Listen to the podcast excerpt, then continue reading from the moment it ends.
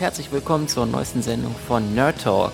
Der Lars hat sich letzte Woche abgemeldet für unbestimmte Zeit. Er plant zwei Wochen weg zu sein. Wer weiß, wann der wieder auftaucht in Berlin. Da habe ich mir gedacht, da holen wir doch mal den guten Andreas mal wieder ins Mikrofon. Freund, freundlich gefragt, der kam dazu. Nein, eigentlich hast du ja gesagt, hey, ich hätte mal wieder Bock dabei zu sein. Ja, weil ich habe es jetzt die letzten Male gehört und ja, die vorletzte Sendung fand ich wirklich sehr gut. Da dachte ich, oh, da hätte ich auch noch ein Wörtchen mitzureden, vor allem was so Filme wie Olympus Has Fallen angeht. Ja. Aber ah, da kommen wir nachher noch zu. Richtig, richtig. Ja, oh Gott, was kommen wir nachher hinzu? Wir sprechen auf jeden Fall über Olympus Has Fallen, aber ähm, du hast auch eine ganze Liste an Filmen mitgebracht, die du auch noch so in der letzten Zeit gesehen hast. Ja, ich war ja nun lange Zeit nicht dabei, äh, da hat sich natürlich so einiges angesammelt, hauptsächlich äh, Sachen auf DVD von Love aber auch Elysium war dabei, ah. ein Film, der noch aktuell im Kino läuft. Ansonsten äh, Hänsel und Gretel, Save, The Hunger Games, Harry Brown, Schutzengel und dann habe ich noch angefangen, Fringe zu gucken. Ah, sieh an. Ja, zu vielen dieser Filme kann ich etwas sagen. Das wird also jetzt auch kein Monolog. Viele dieser Filme habe ich auch gesehen. Ähm, und ich möchte noch auftrumpfen, ich habe von letzter Woche ähm, mich von Lars anstecken lassen und mir, ich habe mir Wir sind die Millers angeguckt und dann, es geht jetzt ein Aufschrei durch die Serienliebhaber. Äh, ich habe mit Breaking Bad angefangen. Juhu! Wird ja auch mal Zeit. Naja, sprechen wir nachher drüber. Okay. Diese Woche ist eher so ein bisschen mau, was die Filmstarts betrifft. Ähm, irgendwie läuft nur ein Film an, der so erwähnenswert ist. Riddick. Jetzt muss ich sagen, auch wieder so ein Film, ähm, ich war eine ganze Weile irgendwie nicht in Kinos, wo dieser Trailer vorher lief. Wir sind die Millers liefer nicht. Weißt du noch mal genau, worum es geht? Nee, eigentlich nicht. Also, ich habe den, hab den, Trailer gesehen, aber äh, ich fand den sowas von uninteressant. Ja, ne? Irgendwie geht es darum, dass irgendwie Riddick auf dem Planeten ausgesetzt ist oder keine Ahnung was und sich da durchkämpfen muss. Also ganz Action. richtig scheißegal Film. Ne? Für Leute, die hier äh, Vin Diesel sicher toll finden, ganz toll. Ähm, aber ansonsten kann man den, glaube ich, auslassen. Der Sneakpot, äh, da hat der Robert den gesehen. Schönen Gruß, Robert. Wir haben uns ja schon mal getroffen. Ne? Äh, und der hat ihm 5,5 von 10 gegeben. Also ist er auch nicht so wirklich begeistert von und sagt, ja, eigentlich ist der Film egal. Großartig. Ja, ja fasst es gut zusammen. Tolle Kinowoche. ja, irgendwie, irgendwie ein bisschen ähm, mager. Ich sehe ja gerade ähm, Lost Place läuft an. Das ist interessant. Was ist Jetzt, das? Lost Place ist ein Film, ist ein Film. Jetzt hat hier irgendwie Warum läuft der jetzt irgendwie, das ist ja total kacke. Es läuft ja gerade bei Filmstarts im Hintergrund ein Trailer mit Ton, den man nicht abschalten kann. Lost Place ist ein ähm, Horror-Thriller aus äh, deutschem Lande. Und das Spannende an der ganzen Sache ist, demnächst findet ein Presseevent in Hamburg statt, wo wir gerade versuchen, den Lars einzuschleusen. Denn dieses Lost Place ist mit einer super duper neuen Soundtechnik aufgenommen. Ich versuche mal spontan herauszufinden, welche das ist. Es mhm. ist hochoffiziell. Lost Place. Das kriege ich noch hin.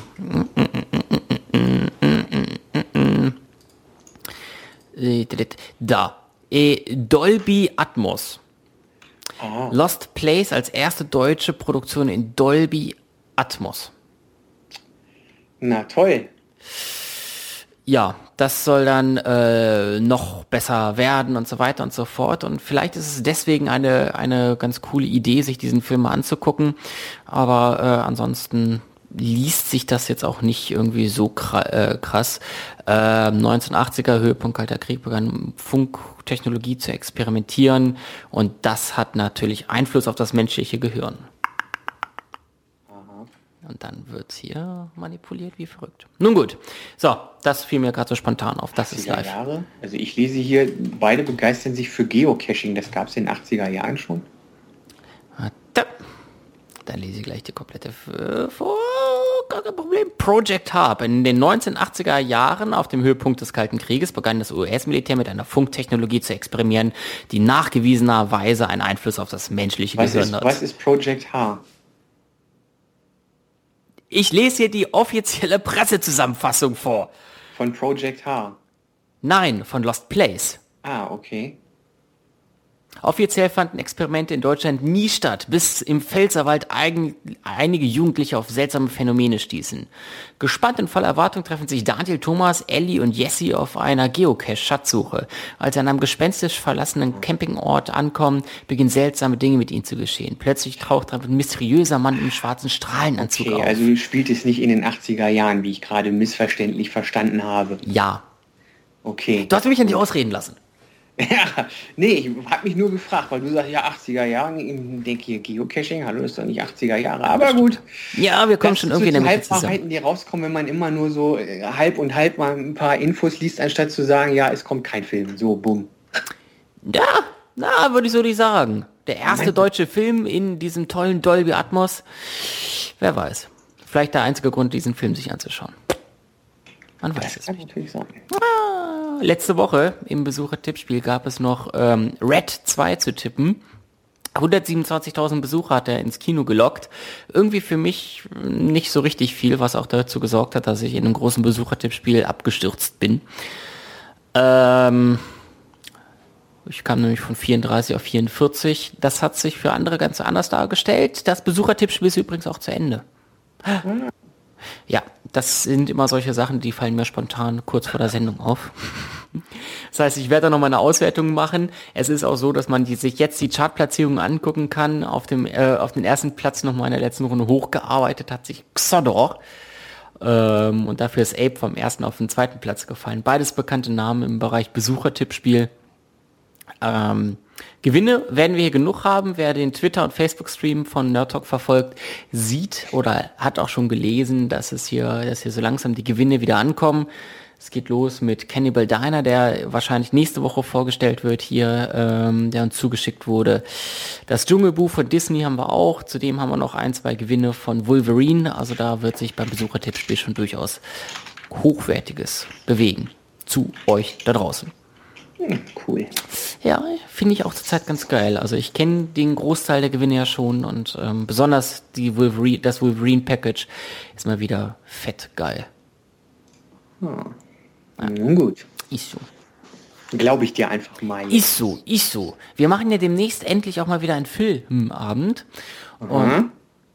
ja, So, so. das ja. hat sich bei dir okay. so fragend angehört. Jetzt habe ich ein bisschen Angst. Ähm, und äh, da kannst du dich ja selber von einer hochwertigen Qualität Den überzeugen. Sonntag, ne? Richtig? Ja. Ah, gut, okay. Der Wahlsonntag. Nachdem Ach, wir, der Wahlsonntag. Nachdem Mhm. wir wählen gegangen sind, wählen wir die Filme aus und schauen die dann. Genau. Ja, los, hier, komm, jetzt. äh, Ich merke doch schon, du hast einen unglaublichen äh, Erzähldruck, was die ganzen Filme betrifft. Erzähldruck. Ja, Ah, ja, nee, nicht wirklich. Druck Aber auf Phil, Verleitung. warum, wie konntest du denn Olympus Has Fallen nicht zu Ende gucken? Hallo? hallo? Der war gut, der Film. Der war langweilig, der Film. oh, der war gut. Der war so richtig so, äh, naja, nicht so ganz 80er Jahre, aber so in Richtung Stirb langsam ging das. Fand ich gar nicht mal so doof. Ja, also das, das war mir tatsächlich alles zusammengestückelte Action irgendwo, Action hier, Action da, kein vernünftiger, also echt kein vernünftiger Erzählfall. Natürlich gibt es da aneinandergereihte Szenen, die in gewisser Weise auch einen Sinn ergeben im Gesamtkontext, aber es hat mich in keinster Weise mitgenommen, dieser Film. Das war einfach nur, ich gehe rein, ich baller rum, draußen ballern andere rum und war mir zu, doch zu stumpf. Zu stumpf. Und da, ähm, wer weiß, dass ich, welche Filme ich so gucke, der weiß, dass ich auch so einfacheren Filmen eigentlich mal was abgewinnen kann. Du hast das anders gesehen. Ja, also ich fand ihn wirklich ganz gut. Also ganz gute Actionkost, wo ich dann dachte, ja, ist jetzt nicht die Neuerfindung des Actionfilms, aber äh, hat Spaß gemacht. Äh, war, fand ich die ganze Zeit so halbwegs spannend und äh, nette Effektchen. Äh, ich fand ihn gut. Na gut, wie das Weiße Haus auseinandergenommen wird und da gestimmt wird, das hat natürlich, also von, von ähm, der, der Bildqualität und Spezialeffektqualität, da brauchen wir nicht drüber zu diskutieren. Ja, vielleicht auch gerade, vielleicht auch gerade, weil das nochmal so einen etwas anderen Thrill hat als hier Nakatomi Plaza in, äh, wo war es denn? Los Angeles, ne? Damals, seinerzeit, in Stück langsam. Nakatomi Plaza. Da. So ein großer Wolkenkratzer, wo man keine äh, wirkliche Verbindung zu hat und jetzt hast du hier das Weiße Haus und Kapitol und keine Ahnung was und alles wird total abgeriegelt und vollgeballert und zugebombt, wo man sich dann denkt, hm, ja, das ist hier also die Schaltzentrale der Macht, der, der mächtigsten Nation der Welt äh, und so weiter und da denkt man sich, hm, hat einen ganz besonderen Charme. Vielleicht ähm, würde ich den Film jetzt äh, anders sehen oder zumindest hätte ich ihn schon auf dem Rückflug anders gesehen, wenn ich da, ich stand ja in meiner New York Reise auch vor dem Weißen Haus, sowohl davor als auch dahinter ähm, und wenn man dann eventuell dieses Weiße Haus in Stücken zerbombt da sieht. Dahinter Phil Marx für Nerd Talk Backstage im Weißen Haus. ja, cool. Ja, ja, ist ja so, wenn man dort ähm, für die New York, äh, Quatsch, für die Washington-Kenner, weil wenn man dort vom Washington Monument kommt, dann kommt man zuerst tatsächlich hinter das äh, Weiße Haus und erst dann kommt man in diesen äh, Regierungspark rein und sieht das Ding von vorne. Sieht aber von beiden Seiten übrigens sehr schön aus. Ein netter Schnack in Zigarettenlänge mit Barack an der Hintertür. Ja, was man halt so macht, wenn man kurz in Washington ist. Ne? Ja, genau. Ja. ja, Olympus has fallen, wie gesagt, ich fand ihn gut, gebe 8 von 10.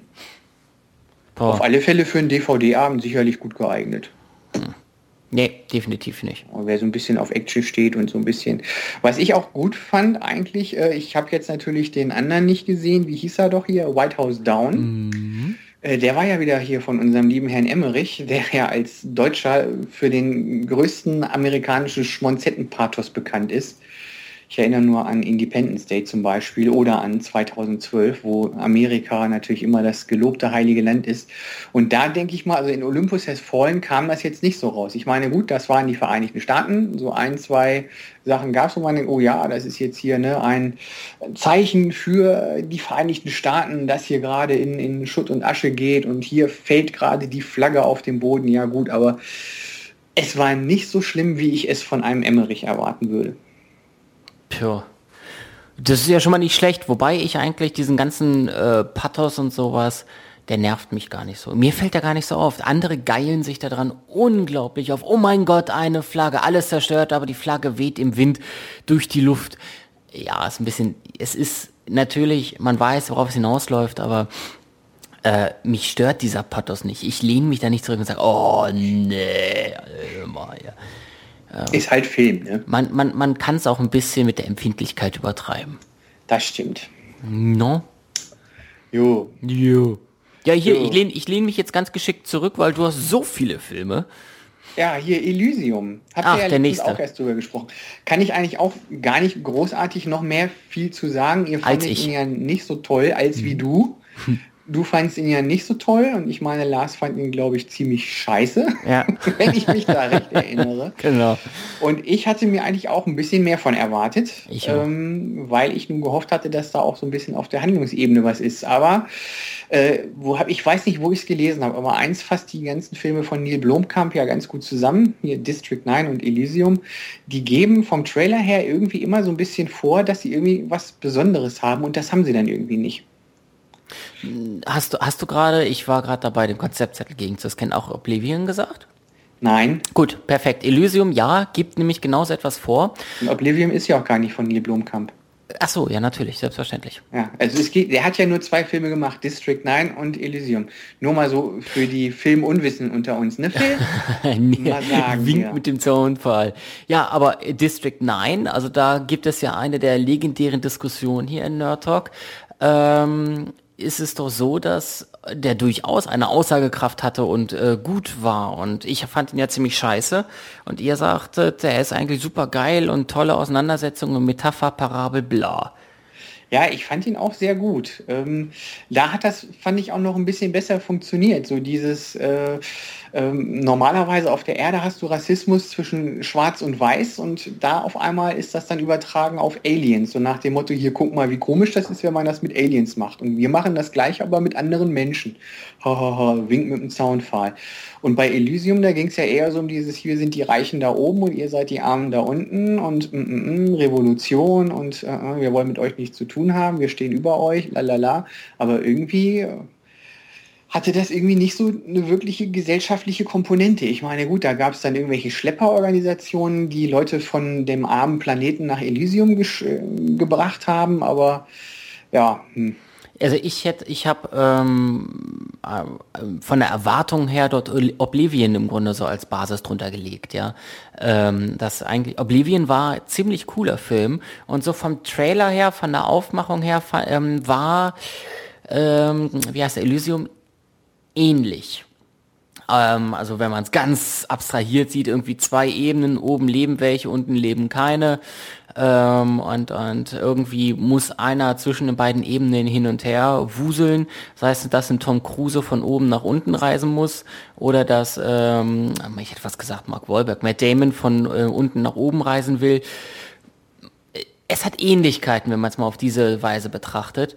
Äh, spielt beides in der Zukunft und warum denn nicht? Aber im Gegensatz zum Oblivion hat ja Elysium voll abgekackt, aber volle Latte. Ja, aber Oblivion hat ja gar keine gesellschaftliche Komponente, oder? Da geht es ja nicht um Arm gegen Reich, sondern irgendwie nur zwischen hier ist alles kaputt, ich bin der Letzte, der die Erde aufräumt. Ja, ich sag ja, ganz, ganz oberflächlich. Ja, sehr, sehr oberflächlich. Okay, gut. Also Elysium würde ich sieben von zehn geben, weil er war eigentlich ganz unterhaltsam, aber so die wirkliche Tiefe, die ich mir da nun erhofft habe, die ist er leider, leider schuldig geblieben. Hm. Ich fühlte mich gut unterhalten und äh, ich mich auch ja, wie Lars sagte, so von wegen, ja, warum haben denn diese Typen, die in der Ghetto-Gegend wohnen, da auf einmal hier so ein super Rechenzentrum da stehen und ja, Gott, ist halt so. Es ist immer so. Es ist genauso mit, was weiß ich, irgendwelchen Drogendealern in Miami Vice, die in totalen Kifferbutzen wohnen, aber eigentlich Millionen auf dem Konto haben. Oder du guckst ja gerade Breaking Bad, da wirst du auch noch hinkommen, wo man sich dann denkt, wie kann man da wohnen, wenn man doch hier so viel Geld hat?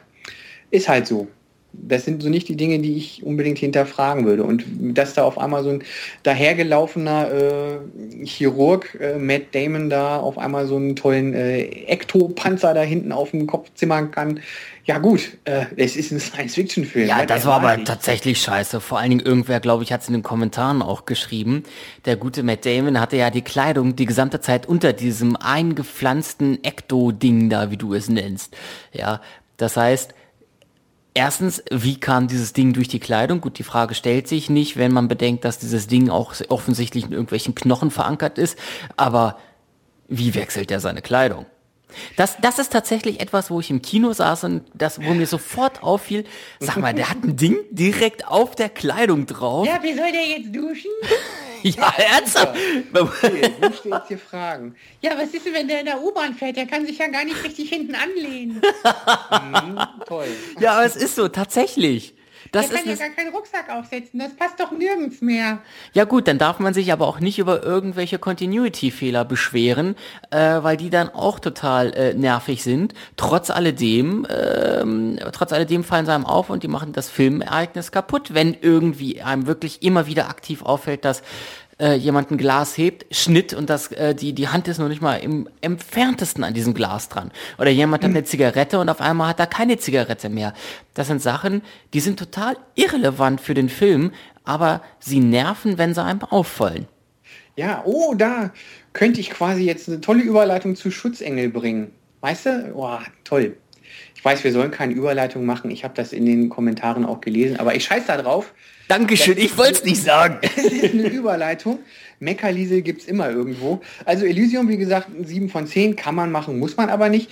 Ganz großen Bogen sollte man um Schutzengel machen. Schutzengel, ein Film von und mit Till Schweiger. Till Schweiger spielt da einen ehemaligen äh, Soldaten, der in Afghanistan war, da auch so ein leichtes Trauma äh, von hat. Und äh, es geht darum, dass seine Tochter, die spielt eine für ihn jetzt Unbekannte, also ein junges Mädchen, das mitkriegt, wie ein großer Waffenindustrieller ähm, einen Menschen umbringen lässt. Sie ist quasi eine Zeugin und äh, nachdem sie sagt, hier, ich habe das alles gesehen, äh, ist sie natürlich in großer Gefahr, denn so ein Waffenindustrieller, so ein Waffenhersteller, hat natürlich auch so ein paar Connections zu bösen Leuten, die unangenehme Zeuginnen umbringen wollen.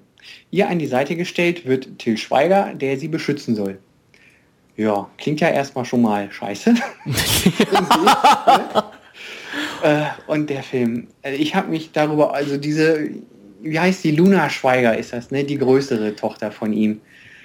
Die kann alles, aber nicht Schauspielern. Vor, allem- vor allem kann sie nicht so richtig sprechen. Nein, das ist echt schlimm. Die kriegt die Zähne nicht auseinander, wo man sich dann denkt, Leute, wie kann man die auf die Leinwand bringen? Ich meine, die kann nicht mal richtig sprechen. Nicht mal richtig sprechen. Das hat mich ein ums andere Mal geärgert, dass man denkt, hä, hier muss ich jetzt nochmal zurückspulen. Ich habe das gerade nicht verstanden, was die Alte da gesagt hat. Aber wie du dann auch sagst, dann hängt man sich vielleicht auch an so manchen Sachen auf, wo man dann denkt, ähm, ja, vielleicht ein bisschen doof. Aber es gibt dann zum Beispiel eine Szene, stell dir vor, sie sind in einem Safehouse quasi, ne, von wegen hier für Kronzeugen, wo keiner weiß, wo sie gerade ist. Und dann wissen auf einmal doch welche, wo sie sind. Es gibt einen Schusswechsel. Til Schweiger tötet sechs bis acht Leute. Und dann sagt er, wir müssen weiter. Wir können hier nicht bleiben. So wie es seine Art Ja ist. gut, ne? gut Und das, das, war, das war jetzt der Arnold Schwarzenegger Slang. ja, okay.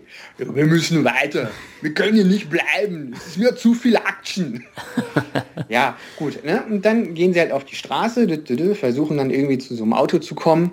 Und just ähm, auf dem Weg dorthin ist jemand ganz verdächtig und der zieht natürlich seine Pistole und fängt einen nächsten Schusswechsel an. Till Schweiger schießt zweimal und seine Waffe ist leer.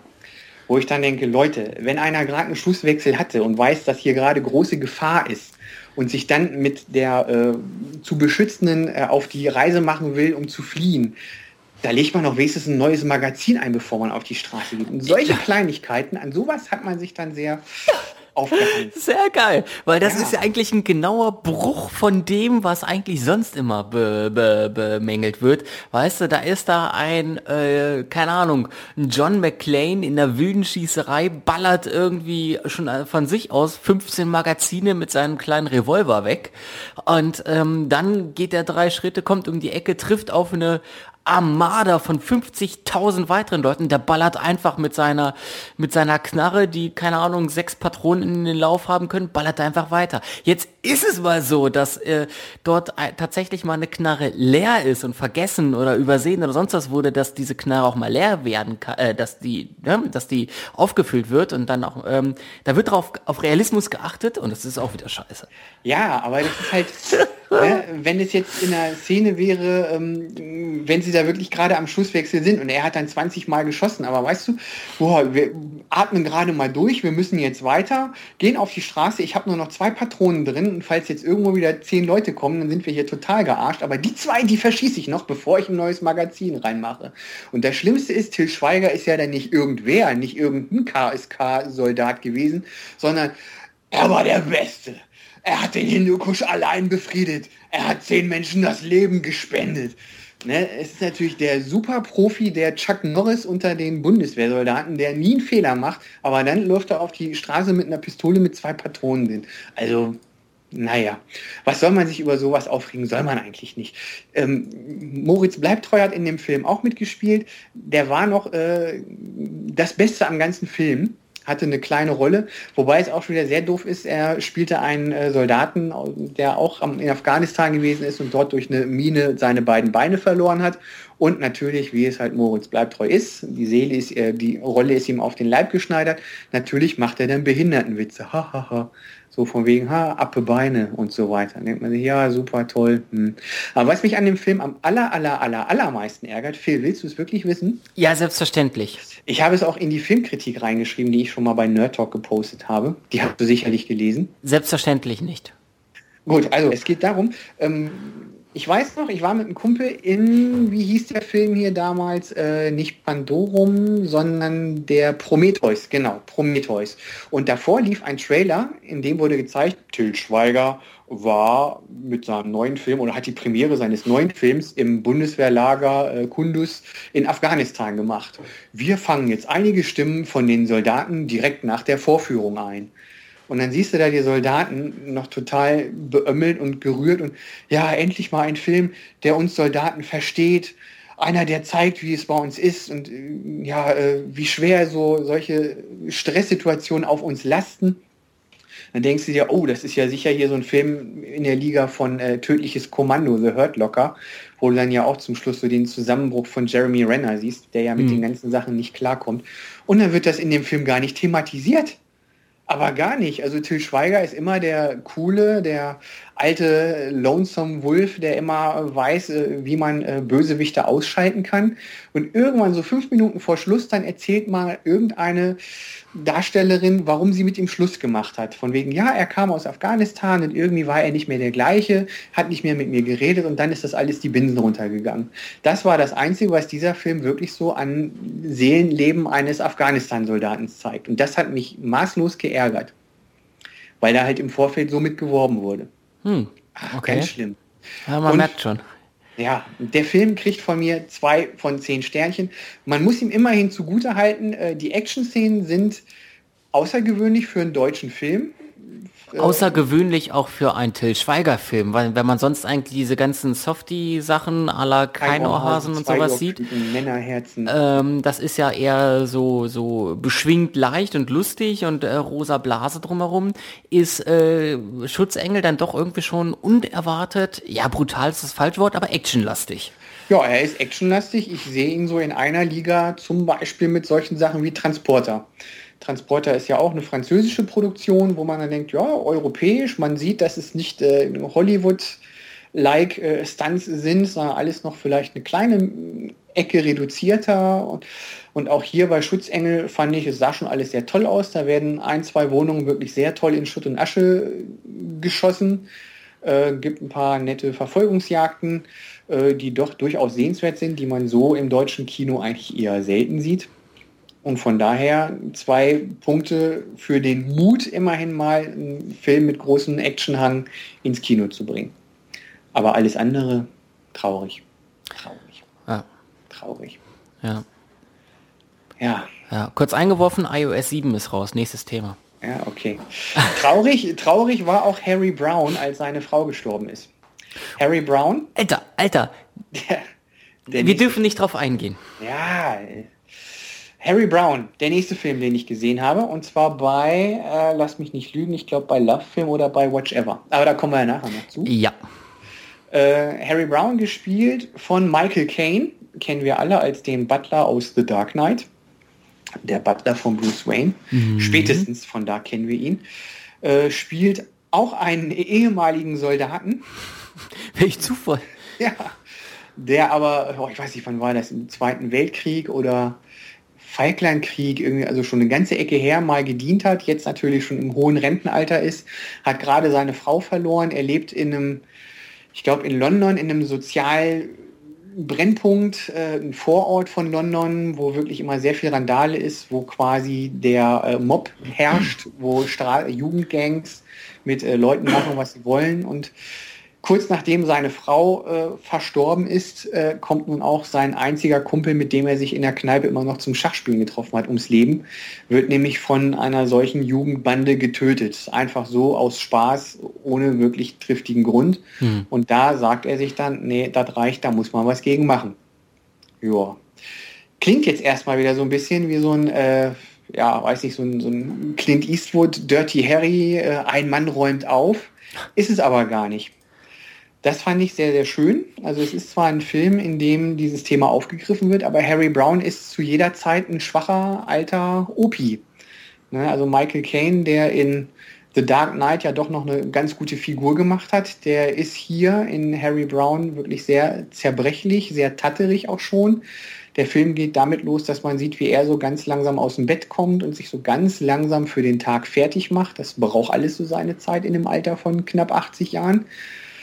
Und er gerät dann irgendwie da zwischen die Fronten und kann sich dann an seine alten Qualitäten erinnern. Aber es ist in keiner Sekunde so, dass er wirklich der, der Oberboss ist, der mit seinen Fähigkeiten alle anderen in ihre Schranken weist, sondern eher so ein älterer Opa, der einmal noch kurz aufbegehrt. Und das fand ich an dem Film wirklich sehr, sehr gut.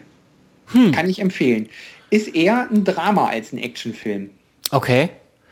Ne, es gibt zwar auch mal so ein bisschen äh, Gewalt zu sehen, die auch dann tatsächlich sehr explizit, interessanterweise, aber doch eher wenig. Also es geht eher darum, wie ein Mann äh, in einer großen Einsamkeit lebt, sieht, wie die ganze Gegend, für die er mal gekämpft hat im Krieg, so heruntergekommen ist und immer mehr herunterkommt, wie seine Freunde wegsterben und er dann langsam daran verzweifelt und meint, Mensch, ich muss hier jetzt noch einmal was bewirken. Die Cinema äh, sagt, erschütternde Studio von Gewalt und Gegengewalt. Richtig. Ne, das ist so, dass sowas von sowas kommt und was den Film halt so erschütternd macht, ist, dass er wirklich sehr realistisch wirkt.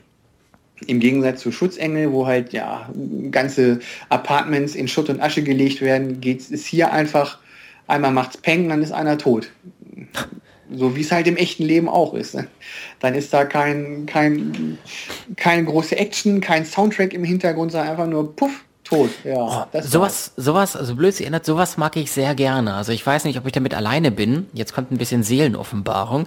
Aber manchmal, wenn ich so mit dem Auto durch die Gegend fahre oder, oder keine Ahnung, eine Szene sehe, habe ich manchmal einen Soundtrack im Kopf. Weil einfach ich, äh, weil, weil man einfach durch die gesamten Kinofilme so darauf geprägt ist, dass alles mit einer, mit einer entsprechenden Musik unterlegt ist, dass es schon fast ein bedrückend ist, wenn ein, ein Film oder eine Szene eben nicht mit Musik unter, äh, unterlegt ist.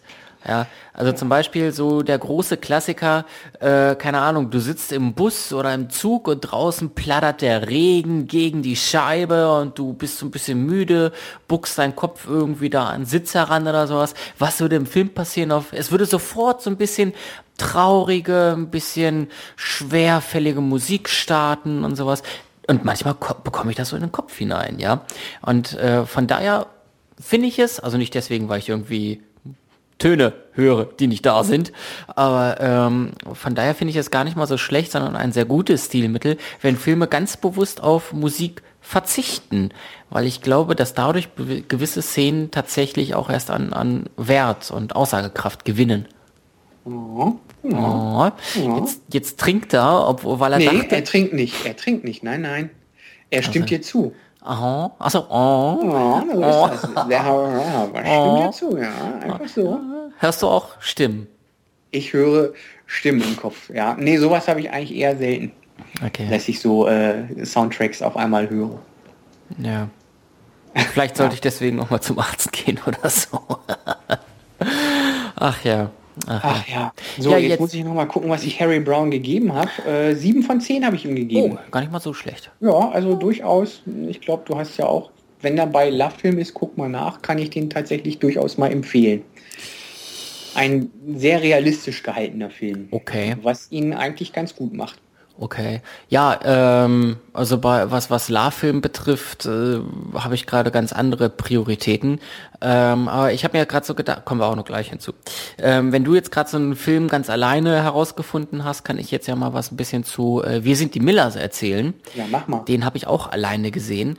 Ähm, den hat der Lars letzte Woche schon vorgestellt. Es geht um eine sehr komische Zusammenstellung von einem äh, Drogendealer, der eine Familie darstellen muss, weil er ein Drogengeschäft über die Grenze bringen muss.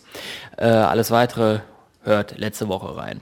Naja, und ähm, Lars meinte irgendwie, okay, das ist äh, eine tolle Komödie und äh, kriegt diesen Grad sehr gut hin zwischen ähm, zwischen Klamauk und peinlich, weil irgendwo es auch so Peniswitze und Drogenwitze gibt und eben lustig, ja, kreativ lustig. Ja, das hat äh, mich dann äh, so interessiert, dass ich mir diesen Film tatsächlich auch mal angeguckt habe. Und äh, ja, zum größten Teil muss ich ihm zustimmen, sagen wir es mal so. Also er ist wirklich lustig und er hat kreative neue Ideen und insbesondere ähm, der, der, jetzt muss ich kurz gucken, wie er heißt, Will Poulter, den kennt man aus ähm, der Sohn von Rambo. Da war er noch ganz klein, jetzt ist er ein bisschen größer. Der spielt den äh, Pseudo-Sohn sozusagen. Ähm, Finde ich eine unglaublich coole Besetzung. Ähm, so als Tollpatsch und absoluter Loser. Aber auch die anderen, äh, Jennifer Aniston ähm, spielt da super, die, die Mutter, ähm, Emma Roberts spielt irgendwie so eine abgefuckt, so ein abgefucktes Straßenkind. Ähm, also echt eine coole Besetzung, macht super viel Spaß und der, der Grad ist wirklich recht gut getroffen. Ich saß nie da ähm, und habe mich fremdgeschämt. Aber wenn da in irgendeiner Form dann jemand da steht mit heruntergelassener Hose und dick angeschwollenen Eiern, weil eine Schlange reingebissen hat, ist das ein Potenzial, um, um, um von diesem Grad abzustürzen.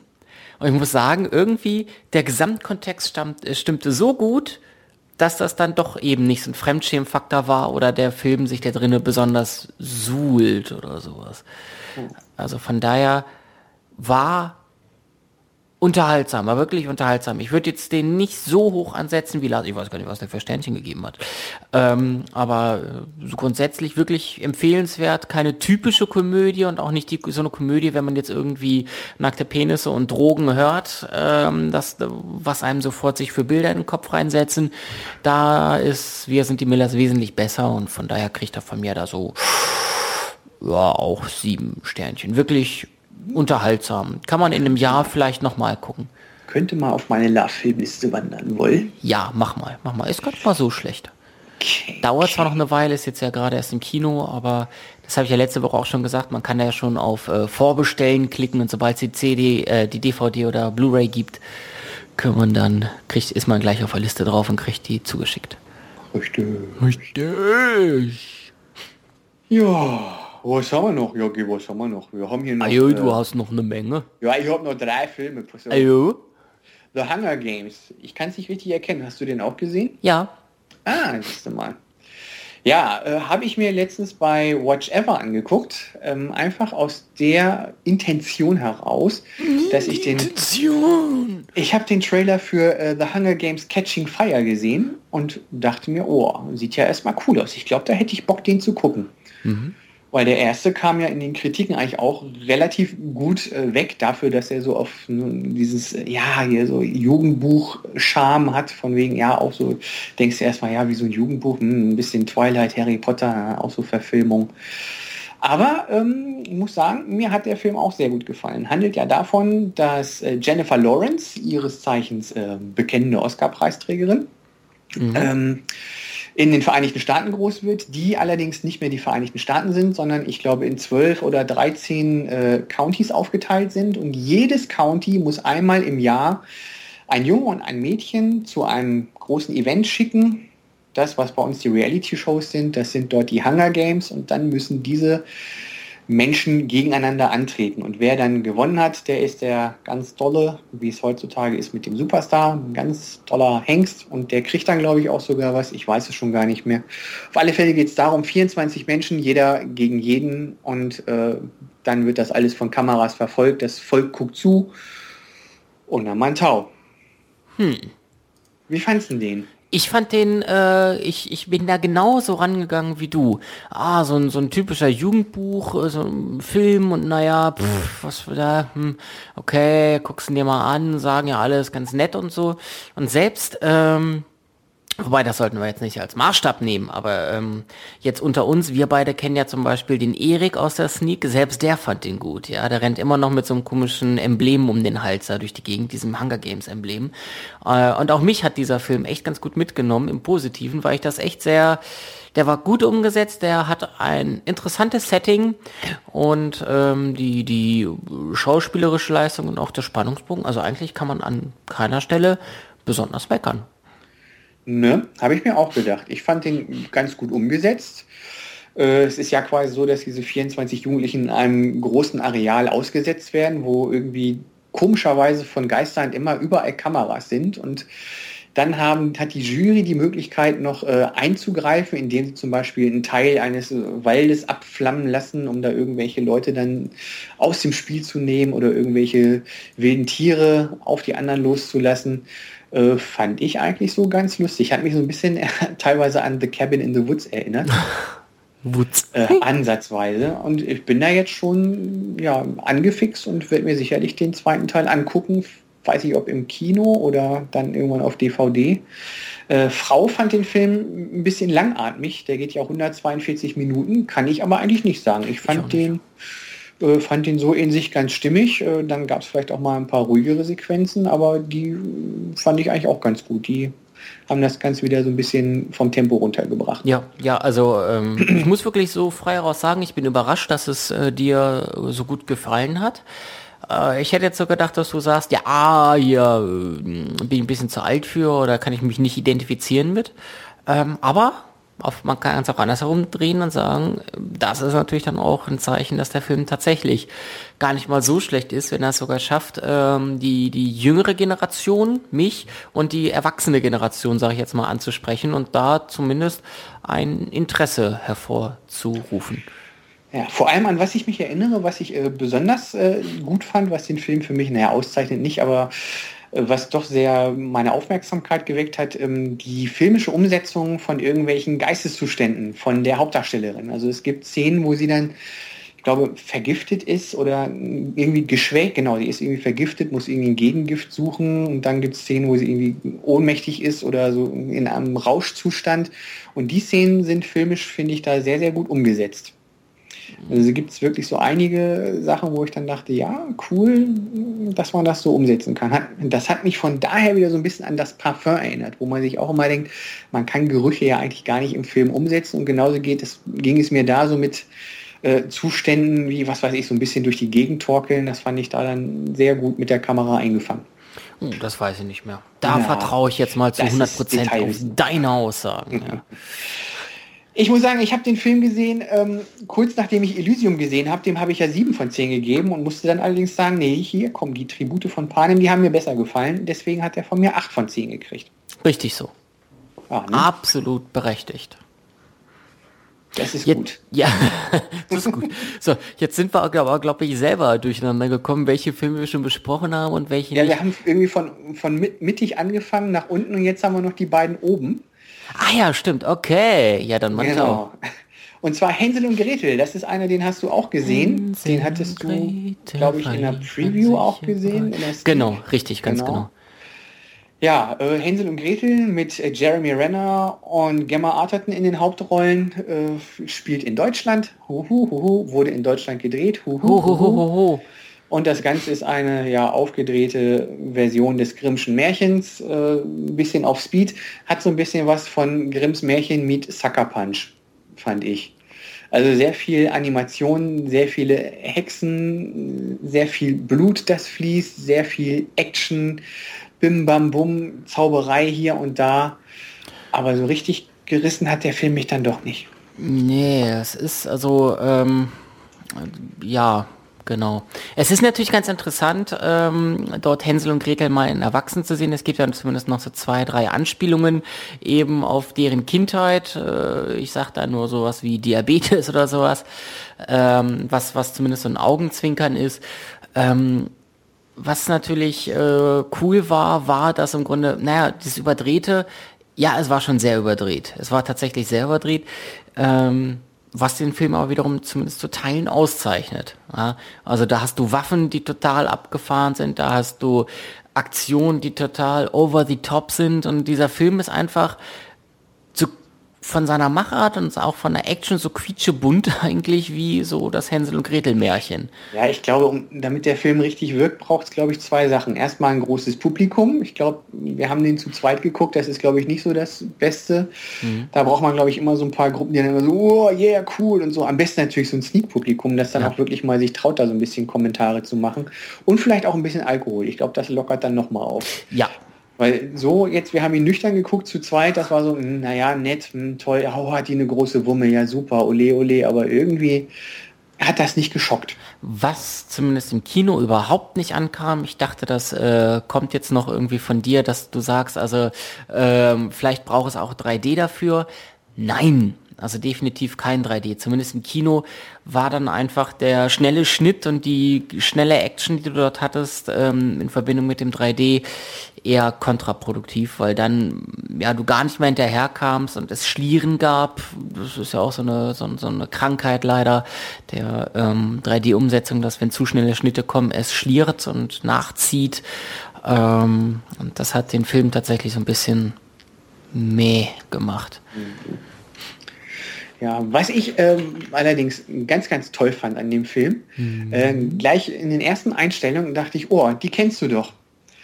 Und das war nicht, weil das irgendwie eine Schauspielerin ist, die man schon mal irgendwo gesehen hat, sondern weil das eine Mitschülerin von mir gewesen ist. Nein. Ja, sehr lustig. Also eine, die eine Klassestufe unter mir mit mir zur Schule gegangen ist, die spielt die Mutter von Hänsel und Gretel.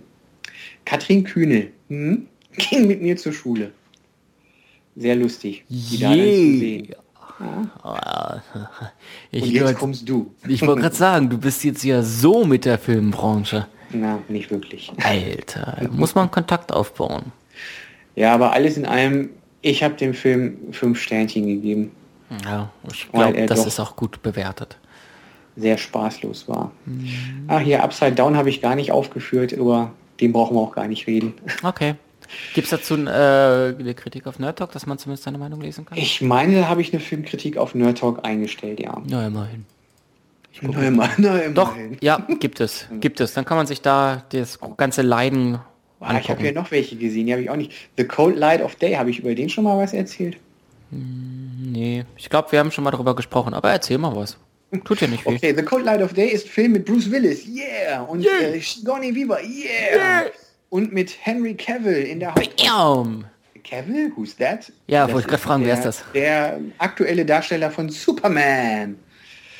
Superman, na, hier der Fliegen und so. Na, okay, pass auf. Also es geht darum, ähm, ähm, Henry Cavill trifft sich mit seinen Eltern, seinen äh, Bruder, Schwester äh, zum Urlaub in Spanien, kommt eigentlich aus Amerika, die treffen sich da einmal äh, und er fährt einmal kurz in die Stadt oder schwimmt von der Yacht, auf der sie Urlaub machen, an den Strand und will was besorgen. Und als er wieder zurückkommt, sind seine Eltern und seine Geschwister weg. Hups. Und dann kriegt er irgendwie raus, Mensch, der Vater, der war ja gar kein Vertriebler, sondern der hat ja hier für einen Geheimdienst gearbeitet. Hups. Und dann muss er sich auf die Suche machen nach seinen Eltern und seinen Geschwistern. Oh und das in Spanien, Gott. in der Fremde. Oh. Ja, war ein guter Film, Ach. muss ich sagen. Hätte ich nicht gedacht. Also Frau ist dabei fast eingeschlafen, aber ich fand ihn wirklich gut und gebe sieben von zehn Sternchen. Warum in drei, vier, fünf, sieben Worten? Äh, warum? Weil äh, ich über den Film nicht viel wusste und äh, ich dann doch relativ lange in, äh, daran Interesse hatte, wie, in welche Richtung geht der Film denn?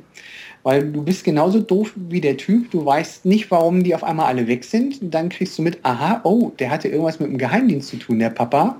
Aber in welcher Hinsicht jetzt und warum denn gerade jetzt äh, ich irgendeinen Koffer besorgen soll, damit mein Vater da wieder freikommt, das äh, fand ich so schon alles sehr spannend. Dann Sigourney Weaver spielt da eine äh, auch Geheimdienstmitarbeiterin und du weißt auch nicht, auf welcher Seite die jetzt eigentlich steht. Und so geht es da wirklich bei vielen. Du weißt immer nicht, ähm, jetzt trifft er jemanden, der ihm vielleicht Informationen geben kann, aber vielleicht will er ihn auch umbringen. Und das fand ich an dem Film eigentlich ganz gut. Teilweise gute äh, Action-Szenen, hat in Spanien gespielt, finde ich auch mal ganz nett. Mal nicht immer alles hier in New York oder San Francisco, Los Angeles. Und von daher habe ich ihm einfach mal so justamente sieben von zehn Sternchen gegeben. Also aus dem Bauch heraus. Man muss auch mal sich ja, was wagen. Ne? Man muss auch mal aus dem Bauch heraus. Genauso könnte ich noch was über eine mörderische Entscheidung erzählen. Ja Mensch, jetzt hast du mich schon total heiß gemacht, Ernst. Das ist nämlich äh, für mich ein echtes Highlight, das bei mir mit 10 von 10 Sternchen vom Platz Ja, und das steht hier nicht auf unserer Liste? Ja, weil es ein Fernsehfilm ist. Ach so. Geht sogar als Dokumentarfilm. Und zwar weißt du ja sicherlich, du hast ja sicherlich auch mal die Nachrichten verfolgt, dass wir waren vorhin schon beim Thema Afghanistan. Äh, Im Kundus im Jahr 2009 wurde auf den Befehl von Oberst Klein von der Bundeswehr hin ein Tanklastzug oder zwei Tanklastzüge angegriffen, bombardiert und dabei sind über 100 wahrscheinlich unschuldige Menschen ums Leben gekommen. Hast du sicher von gehört, Phil, komm, jetzt erzähl mir nichts. Selbstverständlich. Ja, Phil, oh Gott, ich bin enttäuscht. Auf alle Fälle, ähm, dieser Film äh, setzt sich damit auseinander, wie er denn zu der Entscheidung gekommen ist, den Befehl zu geben, dieses Ding da anzugreifen weil es war klar, dass Taliban diese Tankzüge geklaut haben und ein paar Tage vorher gab es erst ein Attentat und man wusste, oh, die haben mit diesen Tanklastzügen voller Benzin sicher nichts Gutes vor, die wollen hier sicher unser Lager angreifen. Äh, auf der anderen Seite kann es aber auch sein, dass das alles Unschuldige sind. Ne? Man weiß es immer nicht hundertprozentig und die Flugzeuge, die da drüber kreisen, die können das auch nicht hundertprozentig sagen. So, Chef, was machen wir? Und er musste sich dann dafür vor Gericht verantworten, dass da 100 unschuldige Menschen getötet wurden. Und das wird hier wirklich sehr, sehr schön, naja, schön oder sehr, sehr eindrücklich aufgearbeitet. Zum einen siehst du Matthias Brandt, ist ja ein äh, hochgeschätzter Schauspieler, auch Axel Milberg spielt noch mit. Ähm, der die Rolle dieses Oberst Klein dort spielt. Das heißt, man sieht sehr viel so spielfilmartige Szenen, dann aber auch immer untermauert von äh, Angehörigen von Soldaten oder auch von irgendwelchen Sachverständigen, die dann da ihre Meinung zu sagen in so kleinen Interviewabschnitten. Und das fand ich wirklich sehr, sehr toll gemacht, wenn sich das alles so zum Ende hin zuspitzt. Du hast also erst erlebt, wie ist die Lage in Afghanistan, unsichere sichere Informationen und unsere Informanten, ob die immer alle richtige Quellen haben. Und dann steht er auf einmal da, die Flugzeuge kreisen und er muss sagen, ja, reichen die Informationen, um da jetzt eine Bombe drauf zu schmeißen oder ist das alles mir noch zu unsicher? Und das zum Ende hin, also zum Anfang hin dachte ich, ja, kann man mal gucken, aber zum Ende hin war ich aber echt richtig gefesselt, weil da teilweise, also wirklich Matthias Brandt, toller Schauspieler, da hat wirklich jedes Blinzeln gesessen und ich war dann wirklich mit trockenem Mund und außer Atem habe ich mir das Ende dann angeguckt. Ist also, ist das jetzt ein Film, der einen mitreißt, wenn man irgendwie da äh, entsprechend auch äh, politisch und, und weltwirtschaftlich und weltpolitisch interessiert und darauf hinterher ist? Oder ist das tatsächlich ein Film, ich sage jetzt, äh, das ist ein schwieriger Vergleich wie Argo, der ja im Grunde auch ein reales und kritisches Ereignis aufgreift, aber ähm, das eigentlich sehr, sehr gut umsetzt und auch Leuten dann äh, nahe bringt, die vorher jetzt nicht, noch nicht so viel mit dem Thema zu tun hatten? Also weltpolitisch hat das Ganze irgendwie gar nichts zu tun. Es dreht sich wirklich nur um diese Sache und da wird dann selbst gesagt, die Entscheidung müssen Sie fallen. Das kann noch äh, kein Sesselpuper, der jetzt in Berlin Verteidigungsminister ist. Also die Weltpolitik ist da erstmal komplett raus. Es geht wirklich nur um dieses Lager in Afghanistan, das autark seine Entscheidung fällen muss.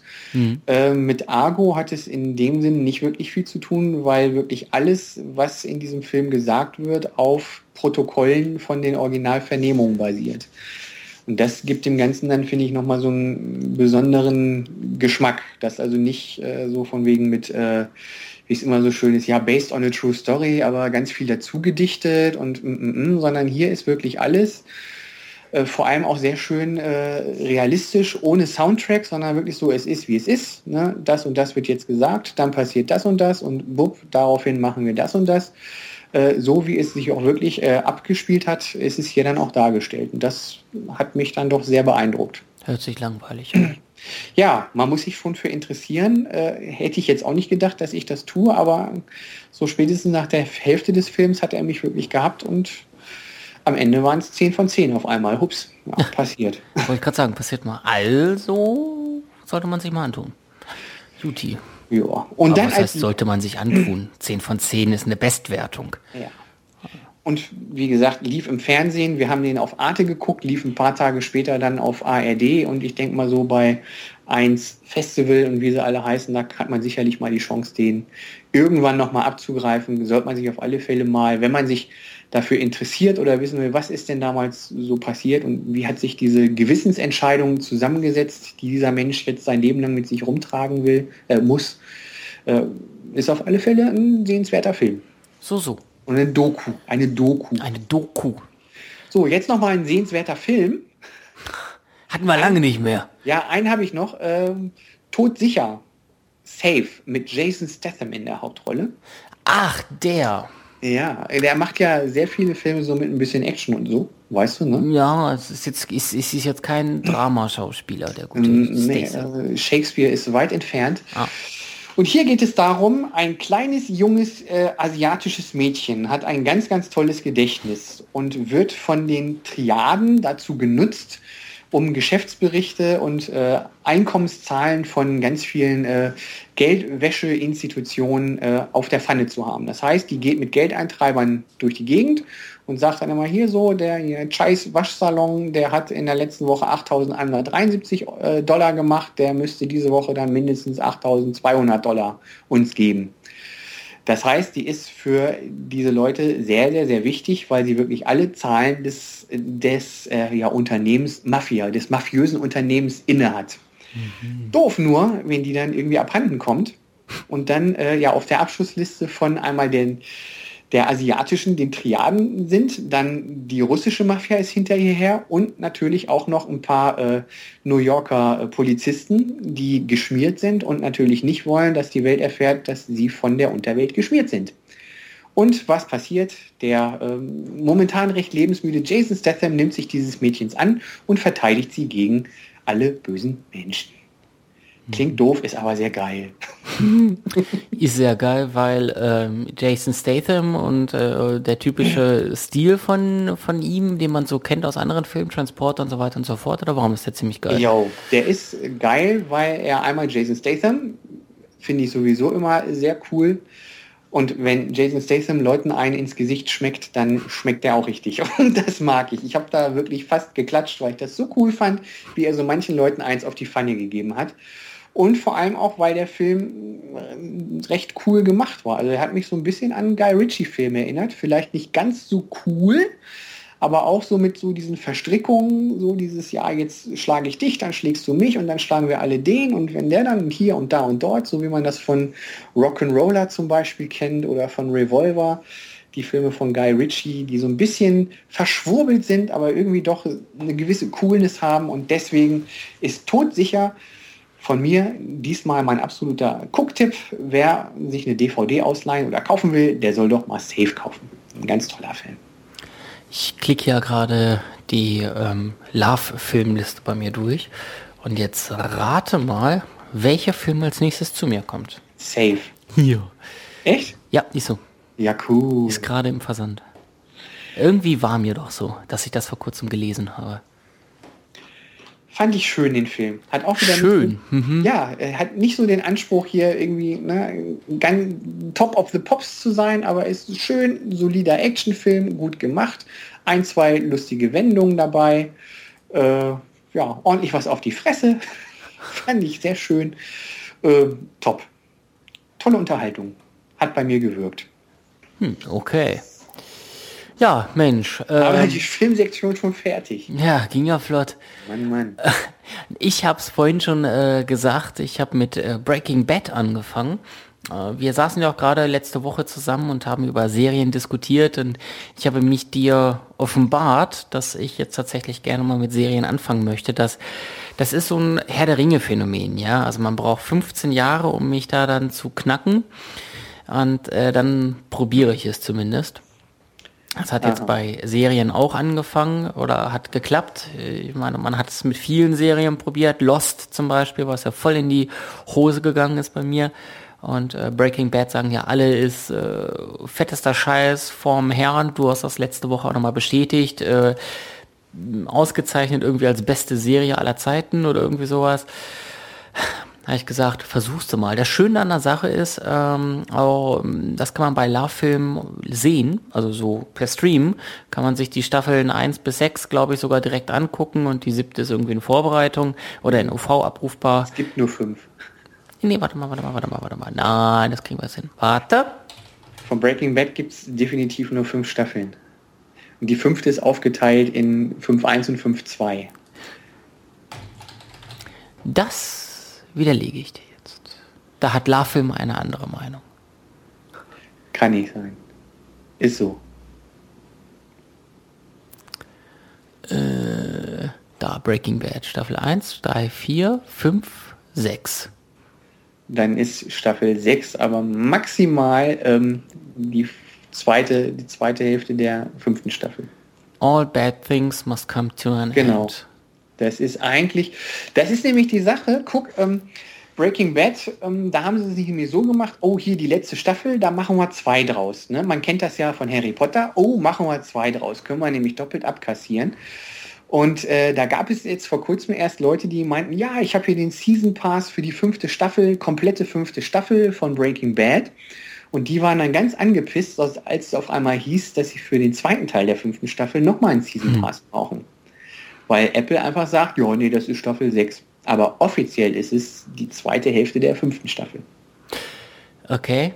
Ja gut, man kann sich das hier zumindest die sechste Staffel dann ähm, in OV angucken. Endet mit, oh Gott, Tohaijili, ja, so heißt der Season, äh, ähm, ja, Staffel 6, Folge 5 hört das mit auf. Zumindest bei, auf jeden Fall kann man sich das alles bei La Film angucken. Und ich habe damit jetzt mal angefangen, ähm, habe mir die ersten drei, glaube ich, angeguckt. Mhm. Das hört sich jetzt ja. Mhm. Aha, du hast den nur drei angeguckt und äh, sagst öffentlich, dass du Breaking Bad angefangen hast. ähm, nee, aber es macht tatsächlich Spaß.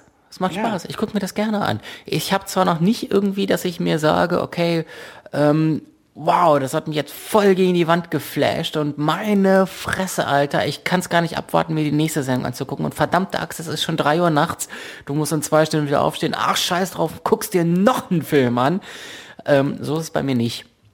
Ähm, aber ist unterhaltsam also äh, gibt ja auch äh, einige gerade, ich weiß nicht, ob das jetzt sich durchzieht, aber zumindest in den ersten drei ähm, äh, Folgen gibt es ja auch durchaus äh, Probleme, ähm, die da auf die dann ähm, dort gestößen wird, dass auch bestimmte Sachen schief laufen und eine gewisse Komik mit sich bringen, obwohl das für die betroffenen Personen gar nicht so komisch ist. Aber wenn dann irgendwo äh, Säure in falsche Behälter gepackt wird und dass äh, diese Säure sich dann quer durch ein Haus frisst, das ist schon lustig gewissermaßen. Also für mich hatte die Serie so einen großen Nena-Effekt. Ein Nena-Effekt. Äh, 99 Luftballons, äh, dass sowas von sowas kommt. Ja. Die Textzeit. Ja. Da muss ich immer dran denken, wenn man dann so sich an die Anfänge von Breaking Bad erinnert und dann wirklich dann so in der fünften Staffel ist und sich denkt, Alter, wie ist das alles gekommen? Das vor allem, man versteht es dann auch. Also es ist alles in sich schlüssig und das macht die Serie, denke ich mal, gerade so auch zu einer der ganz grandiosen, weil sie wirklich diesen äh, Walter White, diese Entwicklung von ihm wirklich sehr schlüssig erzählt. Also er ist ein Mensch, der am Anfang irgendwie total im Arsch ist, total voller Selbstzweifel und sich eigentlich jede Sekunde selber aufgeben will. Und irgendwie läuft es dann aber immer weiter. Der lieben Familie wegen macht er immer weiter und irgendwann denkst du, Alter, wo ist der hingekommen? Und du verstehst es aber und das ist das Krasse daran. Hm. Ja, also dass, dass es zumindest nachvollziehbar ist, was da gerade so passiert und sowas, da stimme ich dir zu. Also es ist nicht so, dass ich sage, hm, das ist jetzt ja ein bisschen komisch da. Es ist nach drei, Staff äh, drei Folgen jetzt nicht besonders schwer, immer noch in sich schlüssig und, ich kann mich nur wiederholen, wieder unterhaltsam. Ja, es ist unterhaltsam, ich gucke mir es gerne an und ähm, zumindest im Gegensatz zu Lost zum Beispiel ein, eine Serie, die mich ähm, über mehrere Folgen hinweg unterhalten kann und deswegen gucke ich mir das einfach weiter mal an. Wenn es mal ein, zwei schwache Folgen gibt, sei es drum, ähm, ich bleib dabei. Ja, siehst du? Und ne, um das nochmal zu sagen, am Anfang denkst du Walter White irgendwie ein Lehrer, der es nicht geschafft hat und in der dritten Folge denkst du dir schon, Alter, jetzt ist ja schon so weit gekommen, dass der jemanden in Säure auflöst. Mhm. Wie krass ist das denn? Mhm. Und das fühlt sich halt immer weiter. Unter diesem Ansatz gesehen fand ich es echt sehr genial. Mhm. Ja, ja, also ja, bleib mal dran. Bleib tue ich auch, tue ich auch. Danke für den Tipp und danke fürs ja. Bearbeiten. Ja, lang genug. Hat ja, auch lang genug bei mir gedauert. Ja, ich habe jetzt angefangen mit Fringe. Fringe? Fringe. Fringe. Äh, bin jetzt auch erst bei der fünften Folge. Das ist so meine Serie, wenn ich gerade mal zu Hause auf dem Heimtrainer sitze, dreiviertel Stunde ein bisschen Workout machen will, passt sich das optimal, weil so eine Folge Fringe geht auch immer 45 Minuten. Optimo. Äh, handelt ja von einer FBI Mitarbeiterin, die für so ganz kuriose, spezielle Fälle angeheuert wird, so ein bisschen in Richtung Akte X. So, oh, da sind Menschen auf ganz komische Weise ums Leben gekommen. Und um da zu ermitteln, hat sie äh, die Hilfe eines genialen Wissenschaftlers in Anspruch genommen, der allerdings 18 Jahre lang im Irrenhaus gesessen hat und über den ist, an den ist sie rangekommen über seinen Sohn. Der ist irgendwie Glücksspieler und äh, so ein Taugenichts, sage ich mal, der aber irgendwie trotz allem hochtalentiert ist und auch ein Wissenschaftsgenie. Und die drei agieren irgendwie als Team. Hat so ein bisschen was von Akte X äh, mit äh, ja, einem Professor, der allwissend ist und dir aus ganz wenigen Sachen ganz tolle Sachen bauen kann. So ein bisschen Akte X meets MacGyver quasi. Mhm. Und bisher finde ich es ganz gut. Ist eine Serie produziert auch von J.J. Abrams, wo man sich denkt, ja, okay, ist ja auch nicht so der schlechteste, bleibst du mal dran. Gucke ich jetzt auch vermutlich erstmal ein bisschen weiter, aber inzwischen nervt mich auch so dieser ähm, Wissenschaftler. Er geht einem, schon seit der ersten Folge geht er mir sehr auf die Nüsse und vor allem irgendwie scheinen alle Folgen diese Methode zu haben, ja, oh, da sind irgendwie Leute auf komische Weise ums Leben gekommen und dann, mm, mm, mm. oh, ja, jetzt wo ihr es sagt, vor 20 Jahren, da hatte ich ein Geheimprojekt für den Staat gemacht und da haben wir an sowas geforscht. Und deswegen kann ich jetzt euch helfen. In der nächsten Folge, ach ja, vor 25 Jahren, da haben wir nämlich mit Tierversuche genau diese Versuche gemacht. Darum ist der jetzt gestorben. Deswegen kann ich euch jetzt helfen. Und wenn das wirklich so das ist, auf dem dann die ganze Serie basiert, dann ist das, glaube ich, schnell ziemlich langweilig. Aber ich bleib mal dran. Du gibst Fringe zumindest ein bisschen eine Chance. Genau. Hm, hm, hm. Ja. Okay. Ja, bin ich ganz gespannt. Nachher werden wir noch zum Serienpodcast. Nein, werden wir nicht. Keine Angst, keine Angst, keine Angst. Vielleicht doch. Mal gucken. Ich sehe hier angespielt. Was schreibt ihr denn da auf? Die Spiele, die er spielt? Ja, das war jetzt, das war jetzt, ähm, das war jetzt Zufall, dass wir da, wir haben letzte Woche oder Lars hat letzte Woche diverse Spiele angespielt und deswegen hat er diese Dings äh, gestartet, diese Rubrik.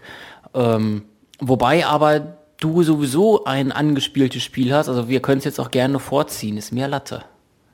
Ein angespieltes Spiel, ich habe Tropico 3, ja. Nee, da unten steht noch was, oder bist ja, du grün? Nee, da habe ich leider nichts mit zu tun.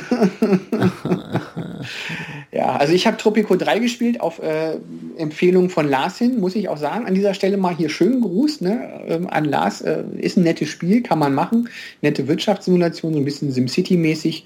Ist okay, kann ich empfehlen. Hat mich zwar jetzt 10 Euro gekostet, weil ich es nicht im Sale gekauft habe, aber Gott, was soll's, für ein paar Stunden Spaß ist ja. gut. Was du meinst, ist GTA 5. Ja, welch Zufall. Das hätte ich gern, hätte, hätte Propette, aber ich habe weder eine Playstation noch eine Xbox 360. Ich werde darauf warten, dass das Scheißding endlich mal wieder für den PC rauskommt, genauso wie GTA 4. Das kam ja auch erst mit etwas größerer Verzögerung dann irgendwann mal für den PC raus. Dir läuft aber schon so, so ein Rotzfaden aus dem Mund. Ja, mir oder? läuft das, das Wasser im Mund zusammen. Wobei ich habe jetzt erst wieder GTA 4 nochmal durchgespielt, äh, weil ich es dann nur wirklich sehr geil finde, da quasi durch äh, New York nochmal durchzucruisen. Solltest du übrigens auch mal machen, jetzt nochmal, nachdem du da gewesen bist, mal gucken, ob dir da irgendwie was auffällt. Also ich fand das dann wirklich immer sehr, sehr schön. Mhm. Äh, GTA 5 weiß ich nicht, ob mich das so flashen wird, weil ich ja noch nie in Los Angeles war. Von daher wer weiß. Wobei es ja eigentlich schon sehr cool aussieht. Eigentlich. Ja, ne, man kann so, also ich, da, da habe ich zum Beispiel Angst, das ist jetzt wieder so Theorisiererei, aber ähm, ich bin schon, ich fühle mich schon bei GTA 4 so ein bisschen äh, verloren. Du kannst ja quasi alles machen, aber musst nicht alles machen und äh, weiß ich nicht. Äh, aus Langeweile schlage ich irgendwelche Bürger zusammen. Und bei GTA 5 oder GTA 5 ähm, das wirbt ja mit, damit, dass du noch mehr machen kannst. Du kannst Yoga machen, du kannst tauchen und weiß nicht alles. Einfach so zum Freizeit. Wozu? Du kannst es machen. Du, das, das ist so ähnlich wie, wir haben einen Fingerprint-Sensor auf dem iPhone. Ja, wozu? wozu? Ist mir doch scheißegal, ob ihr Fingerprint-Sensor oder Siri da reinpackt. Es ist keine Überleitung, keine Angst. Ähm, Wozu? Nur weil es geht, müsst ihr doch nicht immer alles da reinkloppen. Und das frage ich mich bei GTA 5 auch, ob das wirklich zum Ziel führt, da dann diese gesamte Welt noch offener zu machen. Ich weiß es nicht. Ja, ich weiß es auch nicht. Also ich bin ja immer noch ein großer Fan auch von Just Cause 2, das, glaube ich, bisher neben Red Dead Redemption die größte äh, freie Welt hatte mit allen möglichen Klimazonen und so weiter und so fort. Deswegen, ich bin mal gespannt, wie das dann bei äh, Los Santos, bei GTA 5 ist. Also ich finde das alles schon interessant. Durch die Gegend cruisen, Leute verdreschen hm. und so weiter. Das ist mein, meine Welt. Meine Welt. Stimmt, wer dich persönlich kennt, der weiß, dass du mit der genauso auf der Lauer liegen und dann kleine Kinder totschießen. da bin ich, ne? Okay, so, so was man so nach Feierabend macht. Ja, ähm, nee, weswegen ich drauf komme, ähm, Rockstar Games hat eine Richtlinie rausgegeben. Und zwar gibt es ja ganz, ganz viele Leute, die Let's Play machen. Ne? Die nehmen sich dann dabei auf, blabbeln da vielleicht noch ein bisschen was Minecraft dazu. und so ein Scheiß, ja. Genau, und das habe ich nun just gestern auch mal so ein bisschen geguckt. Da gab es dann auch schon die ersten zigstündigen Let's Plays. Und ist eigentlich ganz interessant, aber irgendwie kribbelt es einem dann nur noch mehr in den Fingern. Man denkt, ja, Alter, lass mich mal ran, lass mich mal ran. Das geht dann mal nicht. Äh, und zwar haben die gesagt, ähm, ihr dürft das gerne machen, ihr dürft gerne Let's Plays ins äh, Netz stellen, aber hier ne, zu unseren Regeln. Zum Beispiel darf da nicht drin sein Spoiler. Also man darf da keine großen Enthüllungen, die irgendwie in der Story wichtig sind, äh, bei YouTube reinstellen. Mhm. Das ist verboten. auch irgendwelche Cutscenes, die dann irgendwie, äh, die man sich erst erspielen muss oder so, das sollte möglichst nicht gemacht werden. Außerdem gibt es ja und gab es auch schon bei GTA, GTA 4 äh, so Fernsehshows oder Comedy-Vorstellungen und andere Unterhaltungsmöglichkeiten, was weiß ich hier, Radiosendungen und so weiter. Und die ganzen Sachen, die dürfen auch nicht bei YouTube eingestellt werden. Also du kannst nicht die Fernsehshows, die jetzt bei GTA 5 laufen, einfach äh, kopieren und dann bei YouTube einstellen, weil da wird gesagt, die sollen daraus, äh, man soll die aus dem Inhalt, aus dem Kontext der Spielwelt erleben. Klingt gut, ne? Hast du toll gesagt. Diese Inhalte im Kontext der Spielwelt erleben. Ja, Ne? Auf Deutsch, kauf das Scheißspiel. und äh, was ich auch verstehen kann, es soll kein Pre-Release-Material äh, gebracht werden, also von irgendwelchen Beta-Versionen oder so. Äh, ist natürlich klar, da möchte man nicht, dass da vielleicht im Spiel irgendwelche Macken drin sind, die in der Kaufversion dann nicht zu sehen sind. Richtig, ja. Fand ich aber ganz interessant, dass da wirklich mal für sowas äh, eine Richtlinie rausgegeben wird, hier so, das dürft ihr und das dürft ihr nicht. Das dann zu prüfen wird aber auch nochmal ein Aufwand. Ja, da hat Rockstar sich was vorgenommen. Naja gut, ich denke mal so diese TV-Shows oder so, die äh, im Spiel tatsächlich stattfinden, die wird man wahrscheinlich ja behandeln können wie äh, Musikvideos, ne? Naja, klar. Aber wie willst du ähm, irgendwelche Cutscenes oder wie willst du äh, Spoiler erkennen? Da muss ja dann ja wirklich wer aktiv das sich angucken. Das muss wer aktiv als solches erkennen. Das heißt, das gesamte Geraffel ist schon eine Weile im Netz und dann muss YouTube informiert werden. Und ähm, naja, also da kannst du echt auf nur auf die Cloud, also auf die Masse ja, hoffen. Du kannst ja normalerweise, wenn du ein Lied einstellst, dann äh, wird das abgeglichen mit dem, was YouTube, sage ich jetzt mal ganz simpel, in der Datenbank hat. Und dann heißt es, oh, das ist ein Lied von Britney Spears, das wird gelöscht. Genauso kannst du sicher sagen, hier irgendwelche Dialogsequenzen aus Cutscenes äh, werden YouTube zur Verfügung gestellt. Und immer wenn ein Video kommt, in dem diese äh, Dialogsequenzen drin sind, dann gibt es einen Hinweis und das Ganze kann dann nach Angucken gelöscht werden. Denke ich mal, dass es so ablaufen könnte. Wow. Gucken wir mal, ob es klappt. Mal, klappt. Es gibt ja heutzutage so viele technische Möglichkeiten. Phil, da träumst alles, du von. Das da träumst alles. Du von. Die oh, NSA hat das uns das auch alles gezeigt. Wir haben eine Frage über äh, unseren Twitter-Account bekommen, at NerdTalk. Und zwar hat der Davy SXA Jones uns geschrieben. Der fragt nämlich eine Frage, die uns schon häufiger gestellt wurde. Was würde man eigentlich so empfehlen, wenn es so um Bereich äh, ja, Film, Streaming und auch Film ausleihen geht? Er fragt so Maxdome, Watch Ever, Love Film, was nimmt man da? Ich glaube, unser gemeinsames Ergebnis war, kommt drauf an. Ja, Oder? kommt drauf an. Kommt drauf an. Also, so. ja, also ich bin ja ein totaler Verfechter von Love-Filmen, weil einfach vielleicht auch so eine Sache Gewohnheit und ich finde da alles. Ähm, du hältst wiederum dagegen Watch Ever, wenn ich das jetzt richtig zusammenfasse. Ich habe ja beides, Love-Film und Watch Ever. Ja, aber du hältst dagegen Watch Ever, ist eher serienlastig. Da bekommt man viele Serien. Ja, also Watch Ever, muss ich sagen, macht sich in den letzten Wochen doch ziemlich. Also da sind einige Filme hinzugekommen, wo man denkt, ja, die sind jetzt noch nicht so alt. Zum Beispiel, äh, gut, gibt es glaube ich bei Love Film auch hier den letzten Mission Impossible, Phantom Protocol. Aber da hat man das Gefühl, da tut sich eigentlich recht regelmäßig was. Die weiten ihr Angebot also recht regelmäßig aus äh, und stellen da teilweise coole Sachen rein. Viel Serien auch, äh, wobei ich glaube, dass es bei Love Film auch recht groß ist. Also Watch Ever habe ich vor allem genommen, weil ich dachte, okay, 8,99, das äh, tut nicht wirklich weh. Das kann man im Monat mal machen. Das ist eine Blu-ray, die man halt nicht kauft und ich kaufe keine Blu-rays. Von daher habe ich da halt einen Monat lang äh, eine Flatrate und kann gucken, was ich will. Love Film hat natürlich den Vorteil, dass man, äh, wenn man jetzt nicht nur das Video-on-Demand-Angebot äh, nutzt, kann man sich auch Blu-rays oder DVDs nach Hause schicken lassen bei dem einen oder anderen Film ist es ja vielleicht ganz interessant. Äh, bei La Film ist es ja so, dass da auch nicht unbedingt die aktuellsten Sachen als Video on Demand zur Verfügung stehen, genauso wie bei Watch Ever. Das sind dann immer mal so ein, zwei Perlen. The Hunger Games habe ich bei La Film Video on Demand geguckt, also der ist ja noch nicht allzu alt. Aber ansonsten gibt es da doch eher so etwas ältere Filme, sage ich mal. Ne? Ja, ich gucke hier gerade so, was hier eventuell dabei ist. Jack Reacher aus 2012 äh, kennt man vielleicht so. Hm.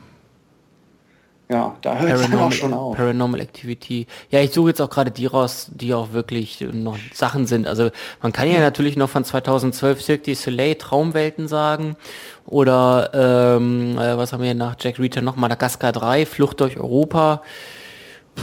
Das ist auch ein 2012er Film. Sightseers, Killers on Tour. Das wird hier bei La Film gerade als die neuesten Filme angekündigt. Aber hier Paranormal Activity 4. Aber da sind auch Filme dazwischen wie äh, Hitch, der Date Doktor oder Streben nach Glück, Men in Black 2, Click hier mit Anna Sandler. Also ich habe, wie gesagt. Watch Ever und Love Film, zahle dafür insgesamt, glaube ich, dann einmal 8,99 ja. und 11,99, also knapp über 20 Euro und habe dafür dann neben den beiden Video-on-Demands auch noch DVDs und Blu-rays, die ich mir nach Hause schicken lassen kann. Finde ich ganz gut. Also da findet sich eigentlich immer irgendwo was, was man mal gucken kann. Äh, was ja auch mal so eine Sache ist, ist, dass teilweise bei den Sachen dann auch Lizenzen ablaufen. Ne? Es kann sein, ja. Miami Vice habe ich jetzt gesehen, äh, erste Staffel fängst du an zu gucken, dann siehst du auf einmal, ja, hier die Lizenz äh, endet in zwei Wochen. Das heißt, entweder du guckst das Ding in zwei Wochen durch oder dann ist es erstmal wieder weg. Das heißt, äh, die Verleiher vergeben die Lizenzen nicht für immer, sondern sagen hier, okay, ihr dürft jetzt vier Wochen lang diese Serie anbieten, danach ist sie wieder weg und wenn ihr sie nochmal haben wollt, dann müsst ihr das nochmal bezahlen. Bumm. Ist doof, aber das ist bei Love Film, glaube ich, auch nicht anders. Da hast Richtig. du, glaube ich, auch eine Rubrik letzte Chance wo dann immer die Sachen drinstehen, die jetzt nur noch für kurze Zeit zur Verfügung stehen. Beide Angebote, finde ich, nehmen sich nicht viel. Beide haben, glaube ich, inzwischen äh, viele Serien und auch viele Filme, nicht immer die aktuellsten. Äh, viele Sachen sind bei beiden Angeboten auch schon in HD zu gucken, zu streamen. Äh, wer allerdings aktuelle Sachen haben will, der sollte, glaube ich, dann doch eher Maxdome gucken. Die bieten für 7,99 äh, auch so eine Art Flatrate an, wo insgesamt 3700 Filme kostenlos drin sind. Das sind aber, glaube ich, dann auch eher so welche aus der Watch Ever und Love Filmliga und die aktuellen Filme. Also da gibt es tatsächlich bei Maxtrom gibt es die Filme, äh, die gerade auch auf DVD oder Blu-ray rauskommen. Äh, die muss man dann nämlich nochmal gesondert bezahlen. Hm, ja, was ein bisschen doof ist. Ja. Das ja. kostet dann teilweise bis 4,99 Euro. Geht immer noch, aber Gott, dann hast du für 4,99 Euro vielleicht eher bei Mediamarkt eine DVD geschossen. Wenn man jetzt sagt, oder, oder, wenn du jetzt irgendwann zu dem Zeitpunkt kommen musst und sagen musst, also äh, 20 Euro jeden Monat für Filme, das vergucke ich nicht oder das lohnt sich nicht oder das will ich auch nicht. Äh, welches würdest du denn jetzt nehmen? Watch Ever oder Love Film? Wenn du dich entscheiden müsstest. Weil sagen wir es mal so, es ist schon, also es ist ein bisschen dekadent, zwei Streaming-Services am Laufen zu haben, die wahrscheinlich eine große Schnittmenge an ihren Filmen haben. Ja, das stimmt schon. Aber was ich an Watch Ever auch mag, das ist das Offline, dass du dir Filme auch offline angucken kannst. Du lädst einen Film runter und kannst dann in Urlaub fahren und guckst dir den dann in der Zug, bei der Zugfahrt an. Das, das geht Charme. bei Love Film meines Wissens nach nicht. Das hat Charme was, was ähm, mir noch so spontan einfällt, weil also ich muss keine, ich, du hast, hast mich kurz davor zu Watch Ever zu switchen. Ähm, ich muss keine DVDs und Blu-rays nach Hause geschickt bekommen, so ist es nicht. Ähm, ja, bei LaFilm hast du den gleich, gleich, gleich, ja. gleich, gleich. Ja, bei LaFilm hast du den Nachteil beim Stream, das ruckelt. Vor allem im Browser. Wie ist es bei Watch Ever? Mmh, heikles Thema gerade. Ah, Wir haben nämlich, äh, ich nehme an, das hängt damit zusammen, gerade heute dürfte es auch wieder ganz knallhart werden. Ab 21 Uhr läuft nämlich die nächste Folge Breaking Bad, exklusiv quasi. Ähm, in den letzten Tagen hatten wir häufiger mal so Performance-Einbrüche, dass tatsächlich dann mal das Video gestockt hat. Dann musst du erst auf Pause machen, ein halbes Minütchen warten, dann kannst du weiter gucken. Hatte ich früher eigentlich nicht so ist für mich ein absolutes No-Go, muss ich sagen. Das stimmt. Also sehr glücklich sind wir damit auch nicht. Äh, ich nehme mal einfach an, dass es vielleicht damit zusammenhängt, Breaking Bad zieht ja anscheinend nun wirklich viele Leute und äh, bei Twitter wird auch von Watch Ever ganz regelmäßig getweetet, ja, heute die neue Folge von Breaking Bad. Scheint also wirklich, äh, ihnen wirklich viele Kunden zuzuspielen und wahrscheinlich sind die Systeme jetzt einfach ein bisschen überlastet, kann ich mir gut vorstellen. Also es wird wahrscheinlich Zeiten geben, da kannst du ganz toll gucken, aber Samstagabend um 20.15 Uhr hatten wir, glaube ich, schon so ein bisschen Probleme. Nicht immer, es gab dann auch äh, Folgen, die 45 Minuten lang in eins durchgelaufen sind, aber teilweise dann auch mal so, wo dann zwei, dreimal es gehakt hat. Aber nur Uff. innerhalb von Breaking Bad und Serien oder bezieht sich das auf andere Nee, das Filme? bezieht sich dann auf alles. Wir haben Grey's Anatomy geguckt. Mm. ah, ah. Besser ja, als die Lindenstraße, halt, immerhin. Ist halt die Performance, die dann fehlt. Ich nehme mal an, dass die da sicherlich ziemlich zügig was gegen machen, weil ich habe mal bei Twitter geguckt, was sie denn so an Menschen haben und äh, da sind sehr viele, die gesagt haben, ja, das ist ja momentan in der letzten Zeit sehr scheiße geworden. Also da werden sie sicherlich gegensteuern, bin ich mir ziemlich sicher. Okay. Hm. Ja, Vielleicht probiere ich auch mal Watch Ever aus. Soweit ich weiß, haben ja zumindest alle drei, sei es Maxdome, Watch Ever oder Love Film, 30 Tage Testzugang. Man muss ein bisschen in die AGB gucken, ob sich dieser Testzugang automatisch verlängert. In der Regel tut er das meines Erachtens. Ja, bei Watch Ever war es nicht so. Er hat mir wirklich gesagt, so hier jetzt ähm, wenn du jetzt nichts hier klickst, dann läuft das weiter. Aber du kannst jetzt hier sofort klicken und dann bist du aus der Nummer wieder raus. Also ja, da gut, fand ich das, das, noch recht kundenfreundlich. Ja gut, äh, ganz kundenfreundlich wäre, erst wenn du hier klickst, läuft es auch weiter. Wenn du nicht klickst, bist du raus. Das wäre kundenfreundlich. Oder war es nicht auch so? Ich weiß es nicht mehr hundertprozentig. Kann auch sein, dass es so gewesen ist. Wo ich noch dachte, Alter, das habe ich ja noch nie gesehen, dass ein Dienst sich so einem andient, bis man ihnen dann wirklich tatsächlich seine Liebe gesteht. Ja, sagen wir es mal so. Also es ist ja egal in welcher Form eigentlich kundenfreundlich. LaFilm lässt das meines Wissens einfach übergehen. Ja, der, der sagt hier, ähm, ja, du hast äh, Testzeitraum, gut. Und irgendwann, äh, du musst ja auch vorher schon die Kunden, äh, die Kontodaten eingeben, einfach so zur Sicherheit natürlich. Klar. Äh, und dann hast du gleich damit natürlich, dann gehst du gleich in Vertragsverhältnis über. Aber 30 Tage kann man egal wie testen und dann kann man das ein bisschen rumspielen. Und ich finde, wenn man dann sagt, okay, ich möchte jetzt etwas konkret testen, dann, dann sollte, sind 30 Tage eigentlich auch ausreichend, um sich ein relativ gutes Bild zu machen. 30 Tage, das sind mindestens drei Wochenenden auf jeden Fall. Wenn man dann unter Woche, unter der Woche noch zwei, dreimal so einen Film antestet oder eine Serie antestet, glaube ich, kriegt man einen guten Eindruck von davon. Ja. Und ich denke, vom Repertoire der einzelnen äh, Anbieter kann man sich, glaube ich, auch ohne Anmeldung einen ersten Überblick verschaffen, ja, meine ich. Bin ich auch der Meinung. Dass man da sehen kann, okay, ist das was für mich oder nicht. Also zusammengefasst, Watch Ever ist nur mit Streaming, kann man dafür offline machen. Das heißt, ich ziehe mir was aufs iPad und fahre damit dann im Zug oder sitze im Flugzeug und gucke es mir an. Love Film ist äh, Streaming plus DVD nach Hause. Äh, das Angebot der Filme auch nicht immer top aktuell. Dafür hat man ja aber die Möglichkeit, sich aktuelle DVDs nach Hause zu bestellen. Wie du vorhin auch schon gesagt hast, man kann ja Filme auch sogar vorbestellen. Sagen, oh, der, der jetzt im Kino läuft, den möchte ich dann haben, wenn er auf DVD rauskommt. Und dann hast du da auch deine top aktuellen Filme. Und Maxdome wäre für mich wahrscheinlich eher so eine Notlösung. Die bieten halt auch Streaming an.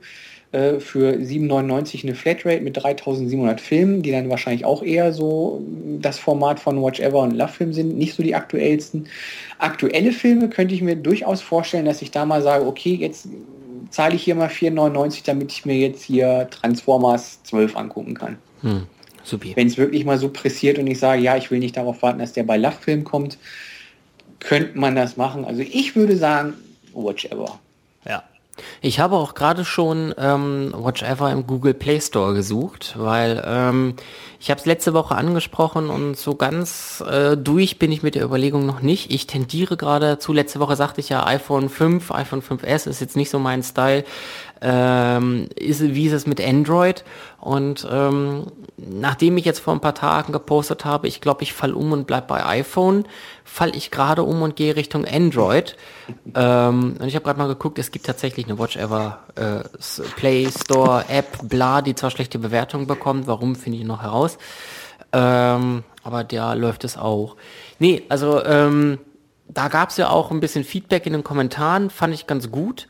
Ähm, und einige haben gesagt, ja, pass auf, was du dir da holst. Äh, am besten ist es da nichts gebrandetes oder so. Also das ist für mich eigentlich mehr oder weniger klar. Also wenn ich mir ein Smartphone mit Android hole, wird es sehr wahrscheinlich das kommende Google Nexus 5 werden, was irgendwie zum Oktober angekündigt ist. Und dann gucke ich mir das an und wenn das fancy ist, dann nehme ich das, weil ähm, ja, es, äh, es hat mich vor zwei Jahren schon irgendwo, das haben mich die iPhones noch nicht so überzeugt und das tun sie jetzt immer noch nicht. Und von daher gucke ich jetzt tatsächlich mal links und rechts, weil in den letzten zwei Jahren, vor zwei Jahren war es echt noch ein bisschen wackelig mit Android, da war, so, hm, schien es mir noch so eine Frickelkiste, gefühlt, Bauchgefühl ist ja auch immer ganz wichtig, jetzt ist so Bauchgefühl, das Ding ist auch gewachsen.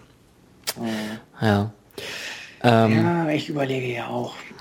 Ja, mein, meiner läuft auch zum 8.10. aus, mein Vertrag. Dann bin ich ja überlegen, wahrscheinlich nehme ich erstmal hier so eine Prepaid-Karte von, von der Telekom zum Überbrücken. Erstmal keinen Festvertrag und dann mal gucken, entweder was das Nexus 5 kann oder ansonsten habe ich mir jetzt auch schon viele Hands-on-Videos, wie es ja so schön heißt, also Testvideos, ne, von, von diesem Galaxy Note 3 angeguckt, wo ich mir denke, das ist ein lecker Teilchen. Kann ich mir mal durchaus vorstellen, mit was zu machen. Ne? Ja, Galaxy Note hatte ich bei, Beni, bei, bei Saturn vor kurzem in der Hand und das ist mir zu groß und zu klobig. Das ist ja schon ein halbes Tablet. Ja, ja, ja, ach, ich keine Ahnung. Keine Ahnung.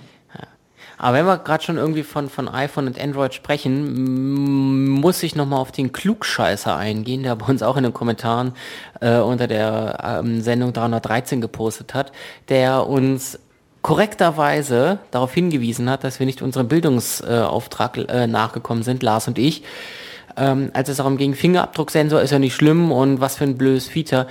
Ja, dieser Fingerabdrucksensor ist durchaus zu hinterfragen, was Datenschutz und sowas betrifft.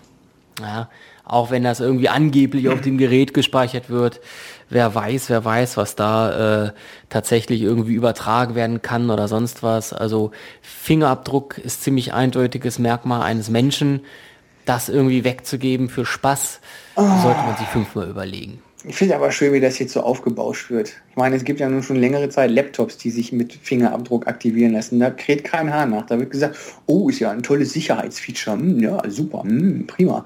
Und jetzt macht Apple das, macht es auf einmal massentauglich. Dann heißt es, oh, Big Data und oh, wir sind ja alle schon alles gerichtsverwertbar. Und wenn ich jetzt hier irgendwem auf den Pimmel fasse und dann kann man das nämlich sehen, dass ich das war.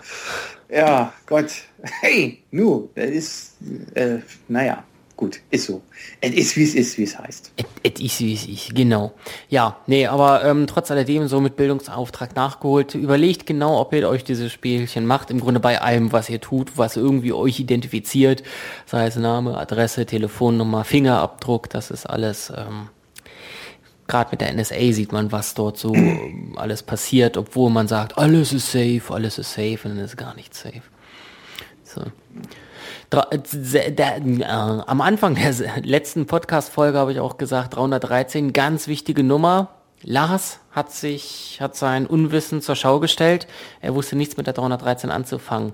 Andi, du hast die Sendung ja auch gehört. Wusstest du, worauf ich anspiele? Ja, klar, das Nummernschild von Donald Duck ist ja, doch 313. Sicher, ne? natürlich. Ja, freilich. Habe ich in den Kommentaren gelesen. Das hätte ich sagen dürfen. Das hätte ich sagen dürfen. Onkel Micha war noch der Erste, der das sagte. Der stille Pups hat auch gesagt, wie kann man das nicht wissen? Und auch ich saß vor und nach der Aufnahme mit einem, mit dem Kopf in die Hände gestützt hier, habe nur den Kopf geschüttelt und habe mir gedacht, gedacht, Lars, wie dumm kann man eigentlich sein, dass man die 313 nicht als das Nummernschild erkennt von Donald Ducks kleiner roten Kiste. Diese Jugend von heute, ungebildet ohne Ende. Ja, so sind sie, so sind sie. Ja, ja. Dafür hat Lars wiederum ähm, auch wieder aus den Kommentaren profitiert. Ich übrigens auch, muss ich sagen. Ähm, letzte Woche kam live während der Sendung ein, ein Humble Bundle raus. Äh, diese Woche kam iOS 7 während der Sendung raus. Wir sollten häufiger Sendungen machen. Mal gucken, was immer sonst so rauskommt. Ähm, und wir haben letzte Woche beide gesagt, irgendwie, naja, in einem Humble Bundle kommt jetzt nicht so viel Tolles bei herum.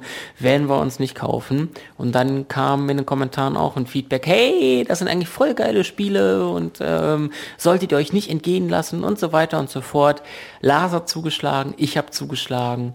Ähm, da merkt man mal wieder so die, die Stimmung und die Stimmen der Masse da draußen ähm, ist gar nicht mal so schlecht und äh, beeinflusst uns auch.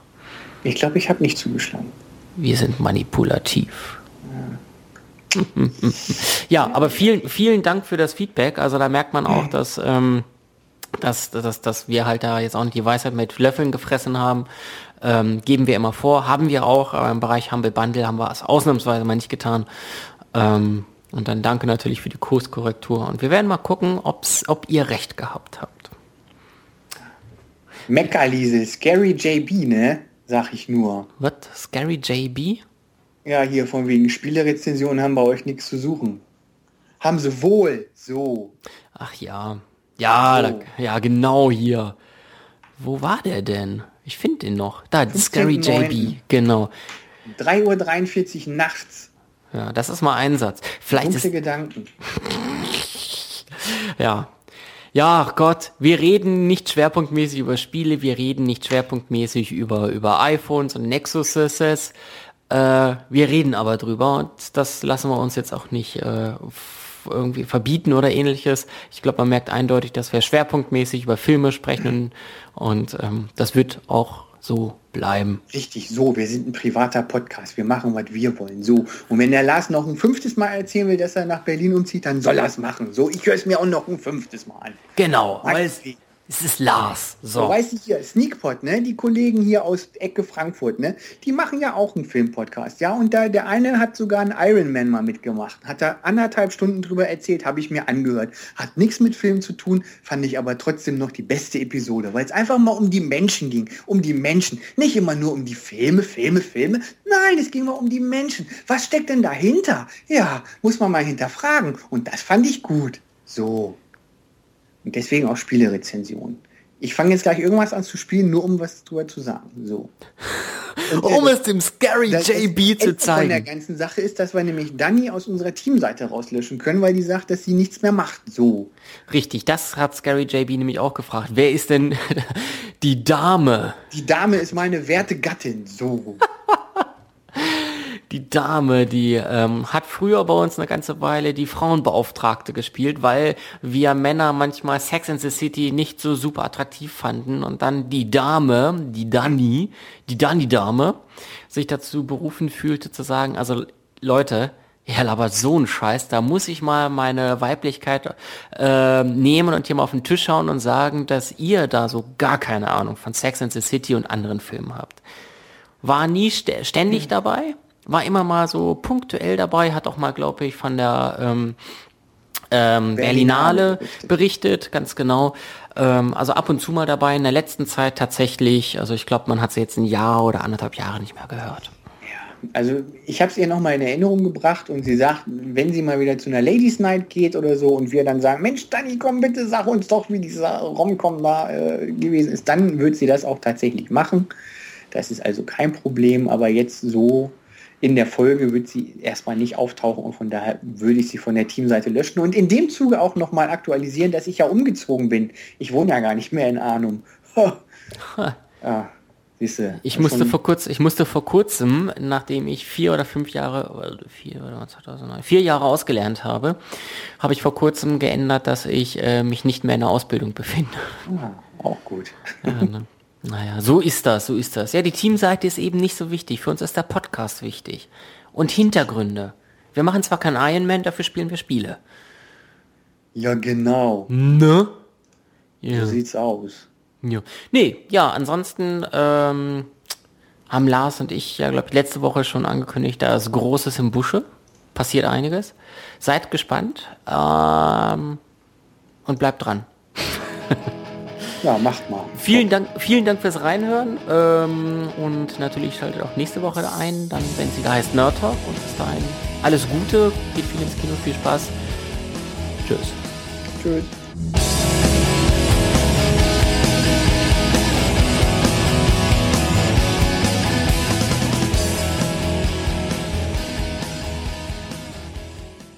Dieser Podcast entstand mit Musik von Mivios Music LA. Die Adresse music.mivio.com. Schaut doch mal vorbei.